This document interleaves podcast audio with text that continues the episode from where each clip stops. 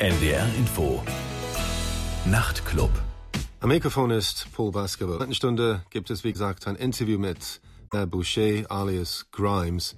Und wir hören erstmal das Stück Beer Body von dem Album Visions. Because in a lot of people's minds it's a debut album, which of course we know it's not.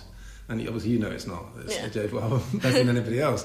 But I nonetheless get the feeling that it has a feel of, of a debut album about it to me. I don't know, does it to you? Is it anything to do with the 4AD contract, you think? I don't know. Um, hang on, I have to sneeze. Uh, okay, no, I'm not going to. Um, I mean, it's sort of, uh, it sort of does in the sense that I think it's the first album that I really put that much intention into. Um, but I finished it before signing with 4AD, so that was sort of a more after the fact kind of thing. But I think, uh, insofar as how I'm perceived in the media, it, it seems like a debut album just because I don't think very many people heard any of my music before this.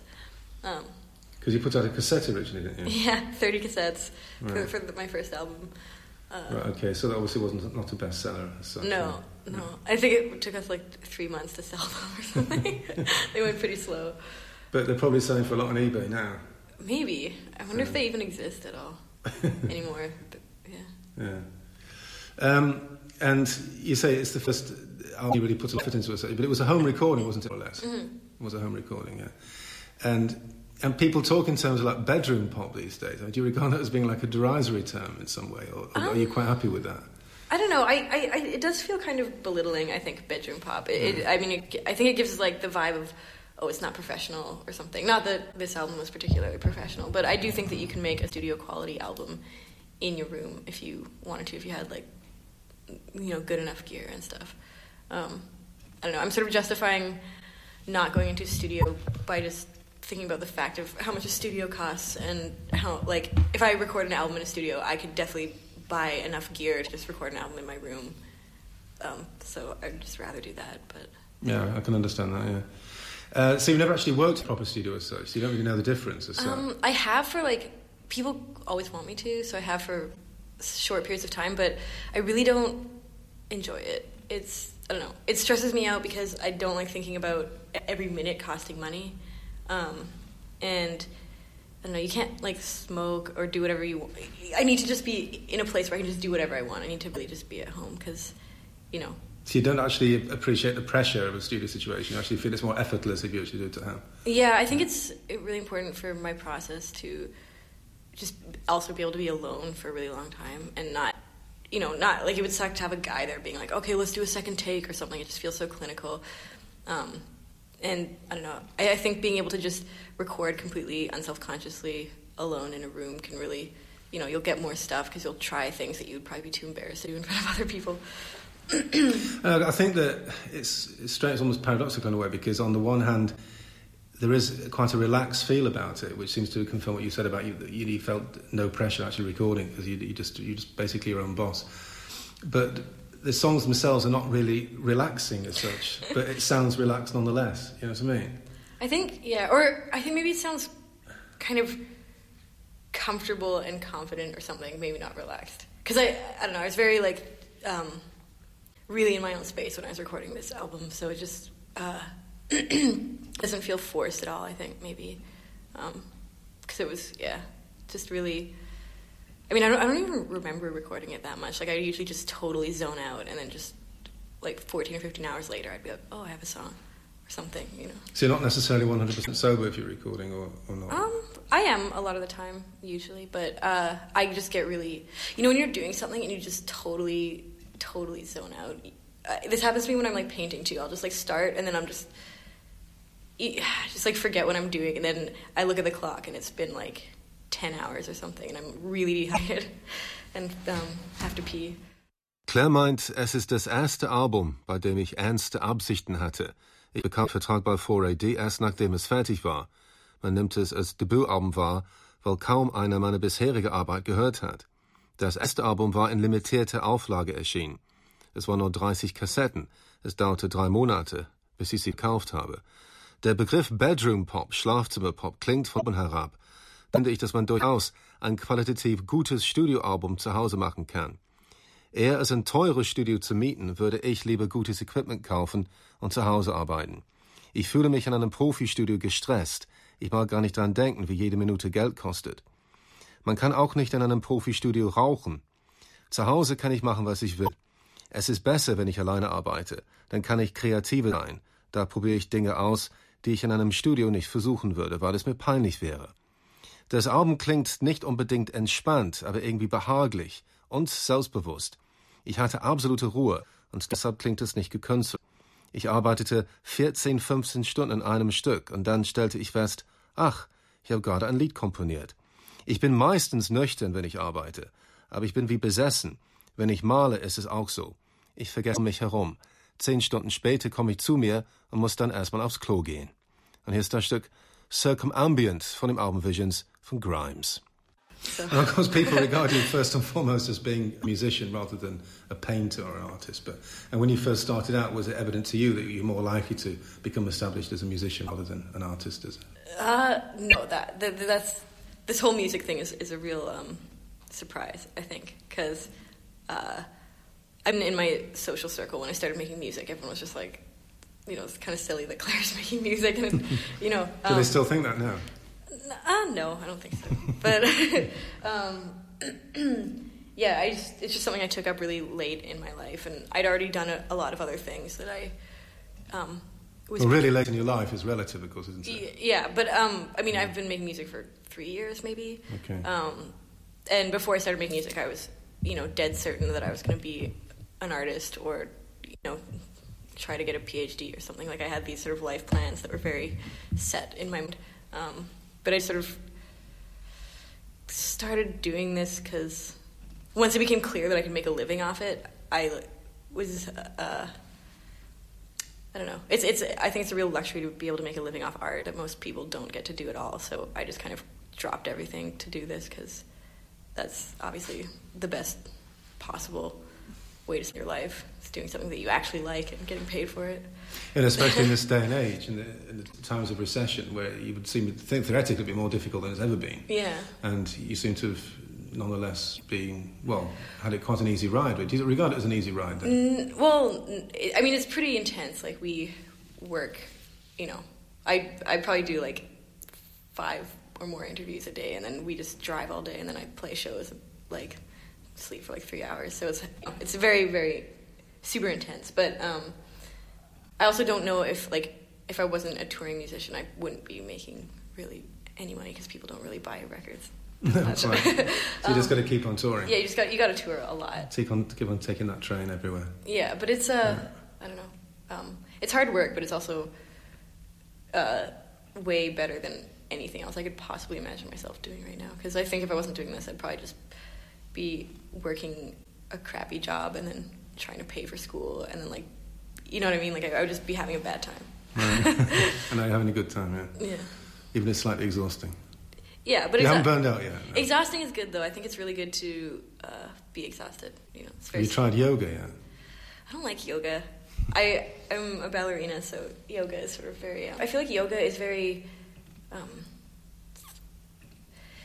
I don't know. Whenever I go to yoga classes, they're always like, "You're a dancer." As soon as I enter, and then like the teacher always like, you know, it's really mean to me about the fact because I, I need to turn out, and then they're always like, eh, "There's technical things we don't need to talk about." Actually, but yeah, sorry. Claire sagt, es ist für mich überraschend, dass ich Profimusikerin geworden bin. Sogar in meinem Freundeskreis hieß es, es ist doch albern, dass Claire Musik macht. Ich habe erst vor drei Jahren mit Musik angefangen. Vorher war ich mir sicher, ich würde Malerin werden und ich wollte studieren. Es ist ein Luxusleben, wenn man von seiner Kunst leben kann. Also habe ich die anderen Pläne fallen gelassen, um Musik zu machen. Es ist das beste Leben, das ich mir vorstellen kann, wenn man irgendwas machen kann, das man mag, und man kriegt sogar dafür bezahlt. Aber es ist schon anstrengend. Ich gebe im Schnitt fünf Interviews täglich und wir sind den ganzen Tag im Bus unterwegs und dann trete ich abends auf. Ich schlafe im Schnitt nur drei Stunden. Es ist schon intensiv, aber wenn ich nicht ständig auf Tour ginge, könnte ich nicht davon leben weil die Leute heutzutage keine Platten mehr kaufen. Es ist anstrengend, aber ich könnte mir dennoch kein besseres Leben vorstellen. Keine Musik machen würde, würde ich wahrscheinlich einen Scheißjob haben, um ein Studium zu finanzieren. Also würde es mir bestimmt schlecht gehen. Gesunde Erschöpfung ist gut. Ich habe Yoga gemacht, um belastbarer zu werden, aber der Lehrer ist immer gemein zu mir, weil er merkt, ich habe Ballett gemacht und deshalb packte mich hart an, weil er denkt, ich hätte einen unfairen Vorteil. When it comes down to defining the album, and you're probably quite aware of the fact you've made quite a weird album, really. because it's also something almost elusive about it to my way. It's that I'm trying to sort of define what I'm listening to. I'm not really quite sure what it is. And then I read somewhere, I think it was an NME or something, you were a big Mariah Carey fan. I thought, yeah. right, no, you're probably the only Mariah Carey fan on 4AD record. and everybody just talks about the Cocteau Twins, and you're talking about Mariah Carey, so that's weird for a start. But then you hear kind of like R&B and, and pop and, and sort of more chilly electronics and stuff like that. So um, were you aware what you were doing at the time, or was it very kind of unconscious, do you think? Um, yes and no. I mean, at the end of the day, I'm really just making the music that I think sounds good. A lot of the times when I was working on record, I would go through this sort of back and forth of being like, okay, this is way too weird. No one is gonna ever want to listen to this, or just being like, wow, this is the most boring, mundane pop music ever, and kind of switching back and forth between um, that mindset. But um, I don't know. I don't know. It's really it's really hard because uh, I can't hear it in any kind of objective way. I just hear it. Uh, like I know exactly what I did for every sound, so it's it's really hard for me to sort of step back and look at it and are the, the best tracks for you on the album, or is that also the case? You can't really say which which are the favourite tracks or the the tracks of higher artistic merit. You, could you go along those lines or not? Um, I don't know because the original tracks I liked the most, I'm I now uh, am really bored of because I play them live the most. Like the singles, you mean? Uh, no, like "Be a Body" was my original favorite. Um, I, I, I think Circumambient, Circumambient and Skin are probably some of the best ones on the album. The singles are not are probably my least favorite, like Genesis and Oblivion. Um, but because uh, I thought they were boring, like I thought they were kind of too accessible or something. Um, but obviously, there's the singles for that reason, I guess.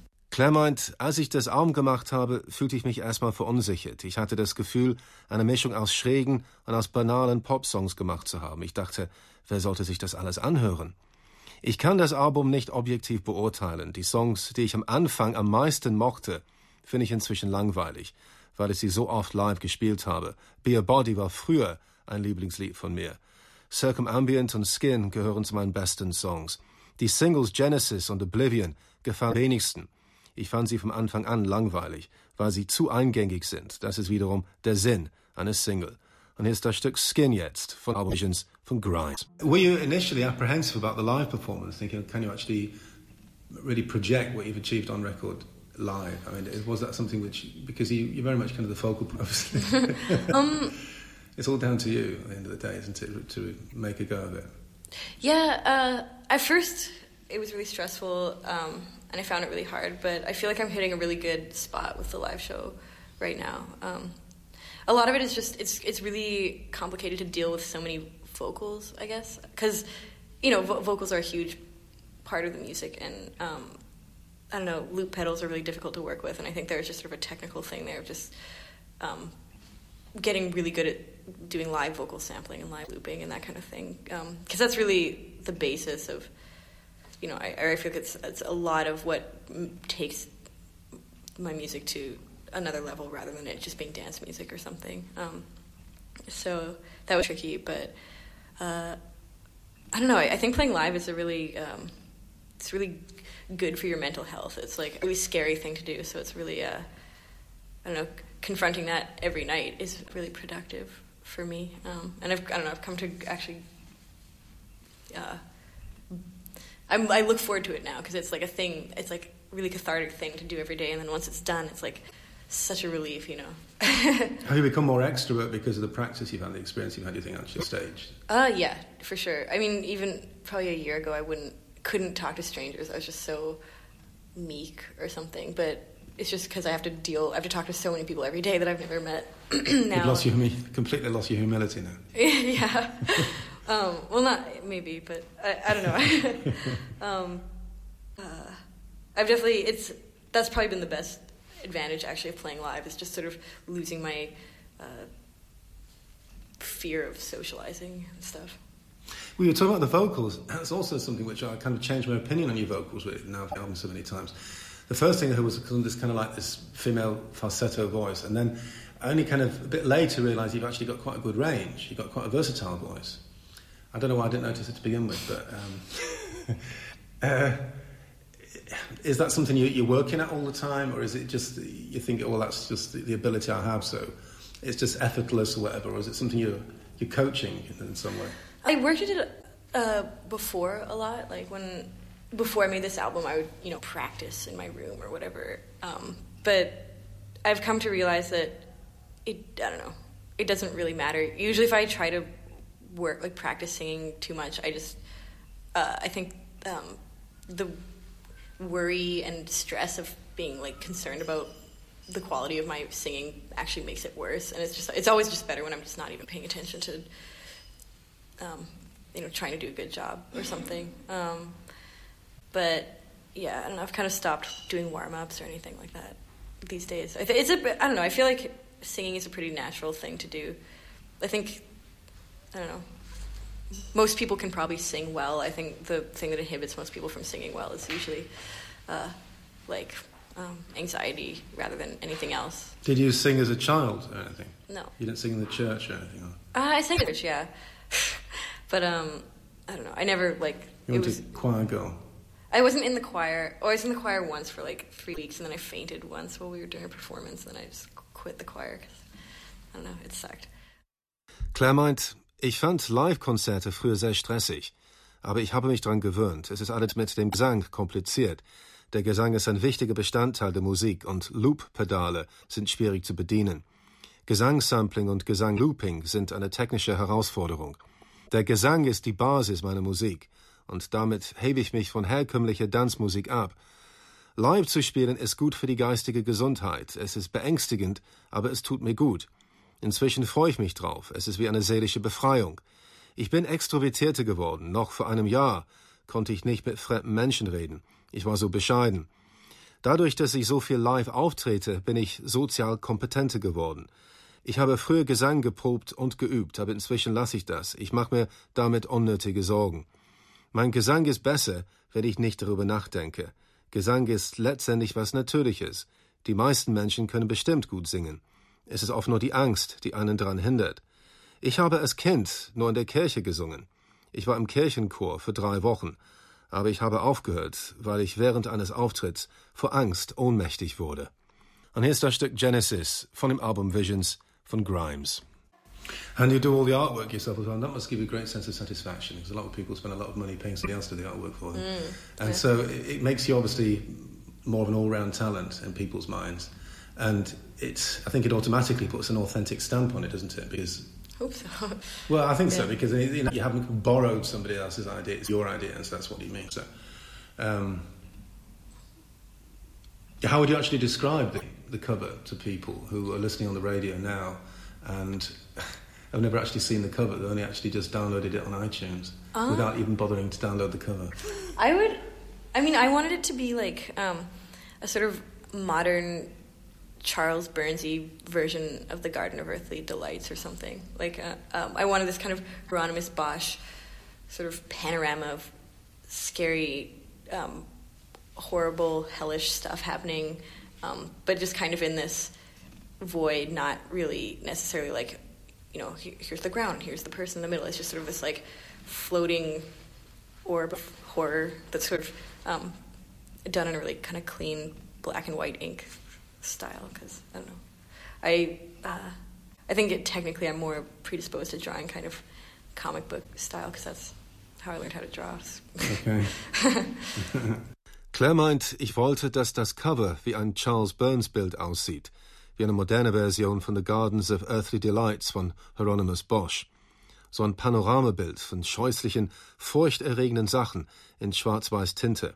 Obwohl ich glaube, meine eigentliche Stärke eher Zeichentrick ist weil ich so zeichnen gelernt habe. Because uh, you're saying about the live performances being a cathartic experience. I mean, are the the songs a cathartic experience without the live performance as well? I mean, uh, do they actually mean a lot to you in that respect? In, in terms of, do they tend to describe what you've been going through emotionally as a person?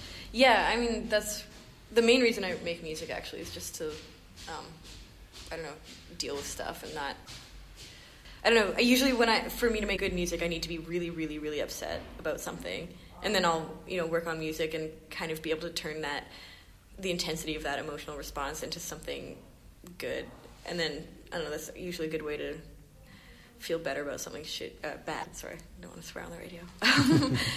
you know, is to use it for something productive. Uh, I don't know. It's, it's it's kind of when I can't make art for too long, I get really really stressed out because it's I use it as a sort of therapeutic thing. So, or extremely elated, but usually very upset. Okay. and does that happen quite often? Then we can only hope it happens quite often enough. It's making another record then. Yeah, I get, you know, I get pretty upset pretty frequently, but I, I see it as like a positive thing. Sometimes I'll try to induce it, you know, by just not by isolating myself or stuff like that because it's good for productivity. Yeah. um, but yeah. So a certain amount of emotional turmoil is necessary for the artistic oh, abs- process. absolutely. When I'm too happy, I don't make good art. I can't like if I go a couple weeks and stuff is just too good, then I'm like, wow, this. I'm just not writing at all. So if you reach the stage of middle class contentment, or had it, you know, there won't be another record then, or won't be a decent record. You think? Yeah, I don't think I'll reach that state stage though. What kind of background did you come from then, in those terms, in class terms? I think middle class. You know, okay. like, yeah. My parents, my mom was like a. She actually did PR for a while and stuff. My dad's like business stuff. Okay. So, but so, I don't know. So something not a deprived childhood, no. No. Yeah. And so those are the kind of the middle class values which you've kind of taken on board unconsciously. So um, maybe if you do actually reach that state of contentment, it, it might creep up on you. Who knows? Uh, do you think you've escaped it by just actually leaving home?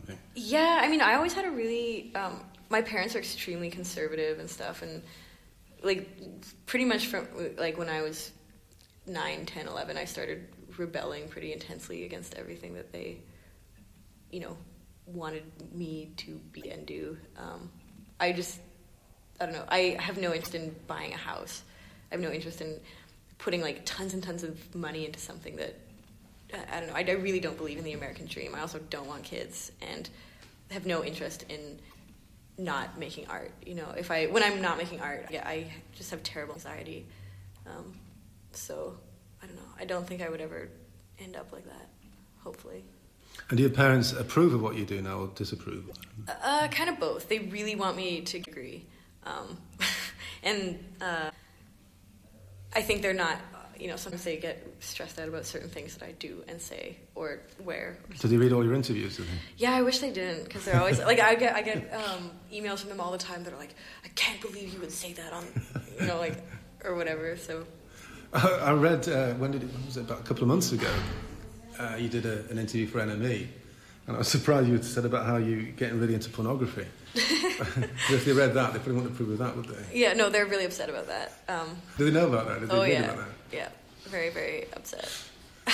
well, I was almost a bit upset about that. Well, no, I'm not upset about it. I was just surprised because I mean, just most women that I know, or certainly women artists, tend to regard so the vast majority of pornography is being really degrading towards women. I think it, I think it is degrading, and but, I mean seriously degrading. You know? Yeah, yeah. And really puerile with it in the way it's put over. You know? I, I think pornography is disgusting, but I do think it's.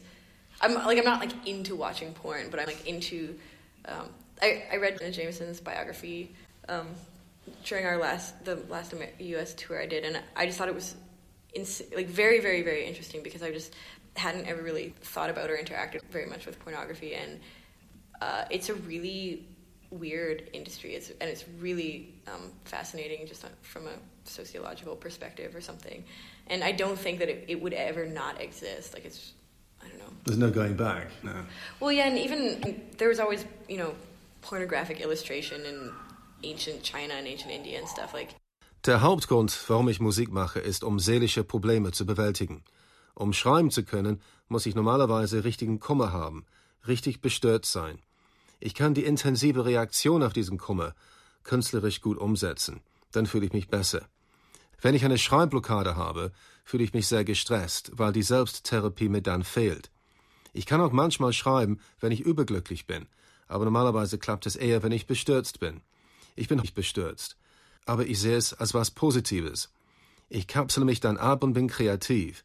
Ich glaube nicht, dass ich jemals den Punkt von Mittelstandszufriedenheit erreichen werde. Ich komme zwar aus dem Mittelstand, meine Eltern sind Geschäftsleute, sie sind sehr konservativ. Ich habe schon als Neunjährige rebelliert. Ich will nie eine Immobilie kaufen. Ich glaube nicht an den amerikanischen Traum. Ich will keine Kinder haben. Ich will nur Kunst machen. Wenn ich nicht künstlerisch aktiv bin, kriege ich Angstzustände. Meine Eltern wollen unbedingt, dass ich studiere. Sie lesen meine Interviews leider. Sie schicken mir E-Mails, in denen sowas drinsteht wie Wir können es nicht glauben, dass du sowas Schlimmes gesagt hast. Sie waren bestürzt, als Enemy gesagt habe, ich mag Pornografie. Ich weiß, dass Pornografie eigentlich ekelhaft ist und dass sie Frauen entwürdigt. Ich konsumiere nicht viel Pornografie, aber ich habe die Autobiografie von Jenna Jameson gelesen. Es war sehr interessant. Die Pornoindustrie ist vom soziologischen Standpunkt aus faszinierend. Es wird immer Pornografie geben. Es gab schon pornografische Bilder im alten China und im alten Indien. Er ist jetzt Oblivion von the Album Visions from Grimes. Do you think there's, there's still something naive about you? Or do you think you've lost your naivety now?